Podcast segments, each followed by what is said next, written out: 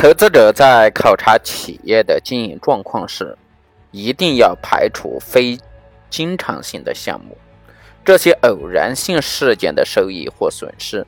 然后再来计算各种经营指标。毕竟，这样的收益或者损失不可能每年都发生。巴菲特在二零零七年致股东的信当中说：“二零零四年，以持股比例，伯克希尔公司可分配到的盈余高达一十二点二亿美元，这个数字称得上合理。虽然吉列与富国银行因为选择权成本隐含不计而被高估。”但同时，可口可乐却也提到了一笔非经常性的损失。巴菲特认为，在考察公司的盈利能力时啊，不仅要看公司的利润金额，而且要看公司的利润结构，即哪些利润是可以持续获得的，而哪些利润是偶然获得的。无论用什么样的指标来衡量企业啊。是否具有持续竞争优势，我们都应该排除非经常性的项目的这种影响。只有排除了偶然性事件的影响，我们才能够更加准确的判断。非经常性损益啊，是指公司发生的与生产经营无直接关系，以及虽与生产经营相关。但是由于其性质、金额或者是发生频率影响了真实公允的评价公司当期经营成果和获利能力的各项收入或者支出，非经常性损益包括了资产置换损益、资产处置损益、委托投资损益、各种形式的政府补贴或者是税收优惠负债重组损益。比较财务报表中会计政策变更时，对以前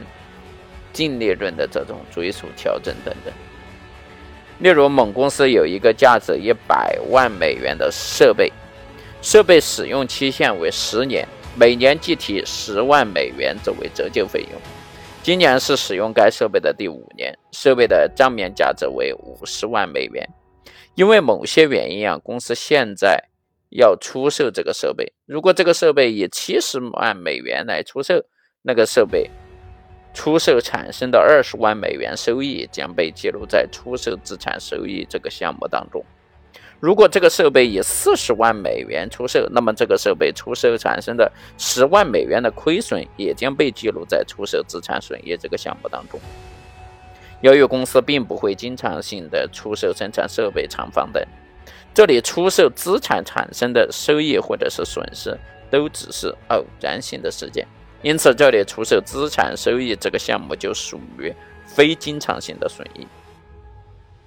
我们在考察公司的经营业绩时啊，必须剔除非经常性收益或者是损失，才能够得知公司每年真正可以持续的这个盈利水平。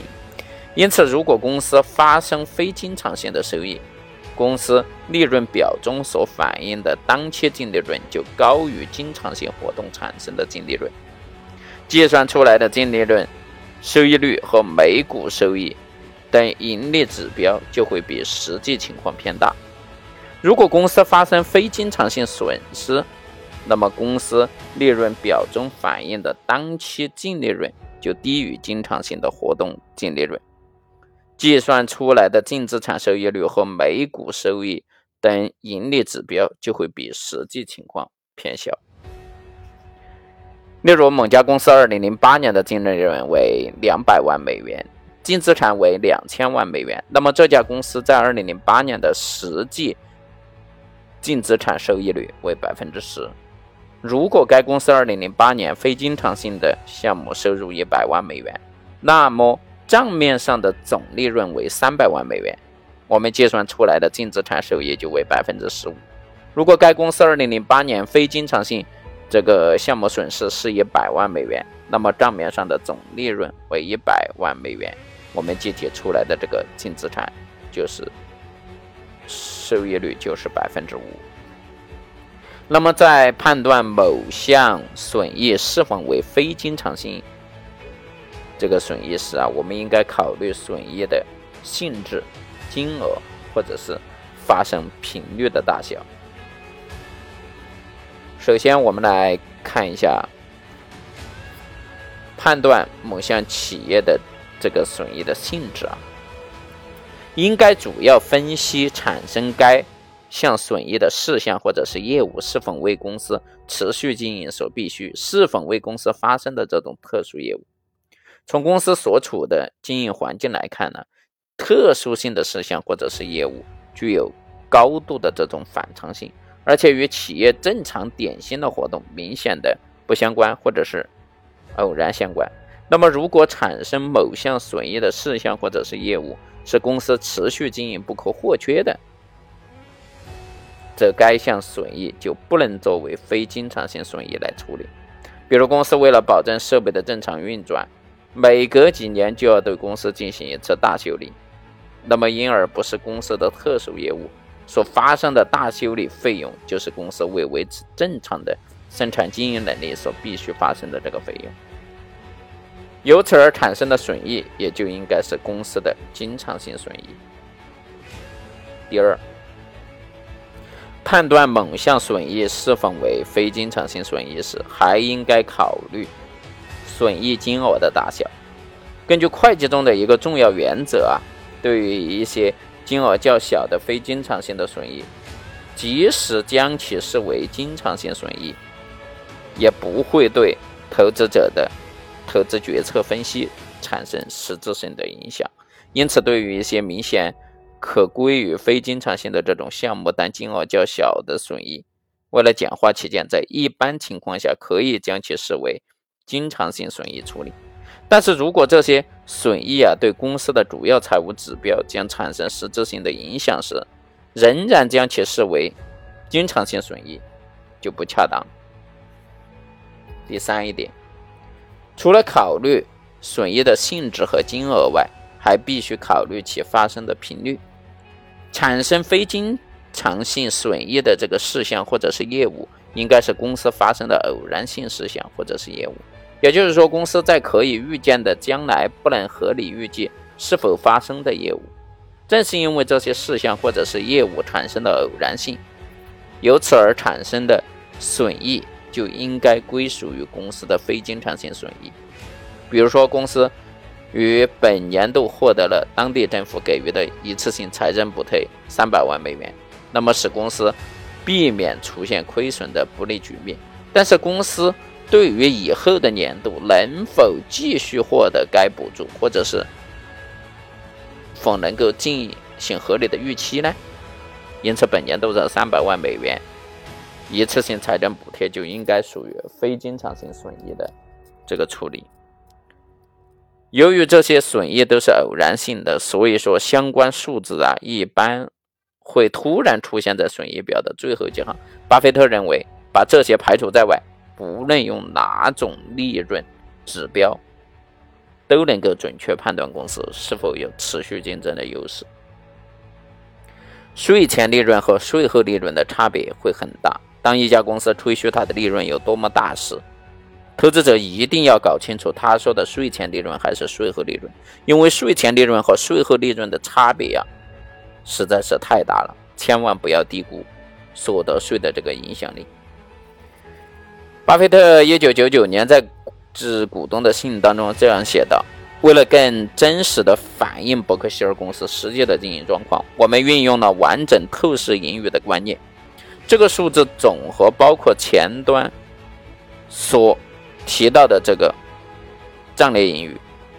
那么加上主要被投资公司的保留盈余，按一般公认会计原则未反映在我们公司账上的盈余。”扣除这些盈余分配给我们的估计可能要交的这个所得税，所以巴菲特认为净利润是衡量企业经营业绩的重要指标。但有一点就是，投资者一定要注意，那就是所得税对利润的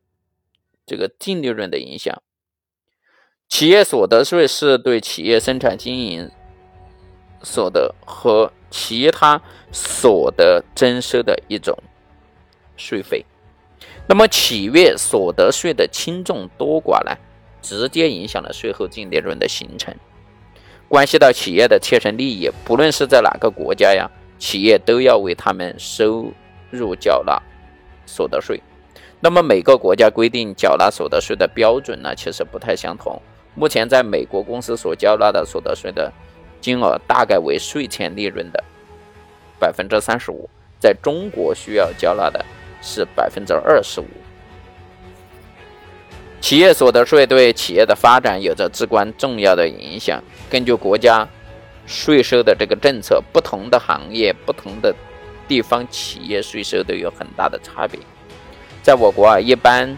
企业的所得税金额为税前利润的百分之二十五，但是国家重点扶持的这种高科技企业所得税仅为百分之十五。假设有两家公司每年的税前利润都是一千万，那么一家为普通行业，一家为高新技术行业，那么他们的缴纳所得税的比例金额分别是二百五十万和一百五十万，这之间呢差了整整一百万。另外，国家还规定了一些免税政策，比如说国家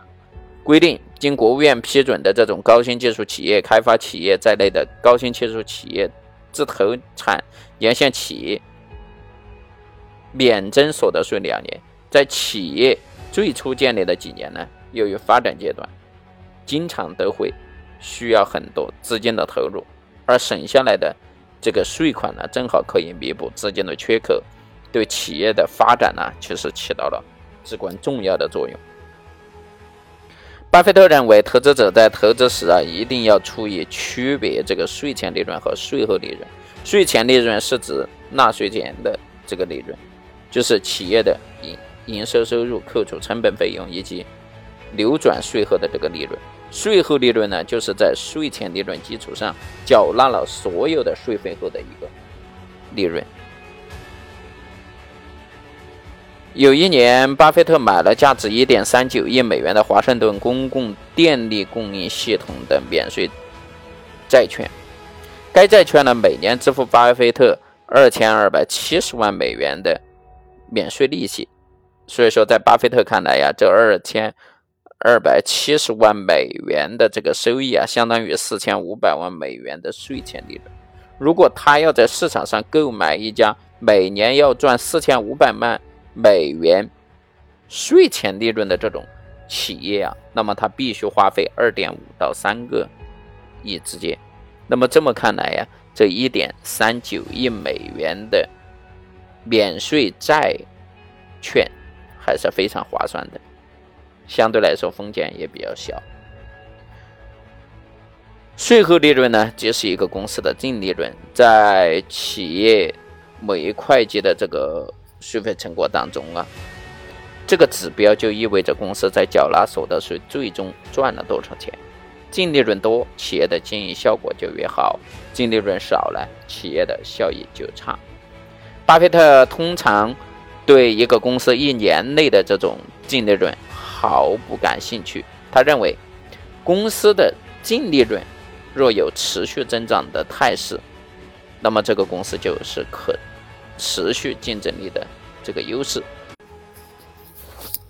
此外，净利润率也是巴菲特持续关注的另一个指标。净利润率呢，是公司净利润与公司主营的这个业务收入之间的一个比例。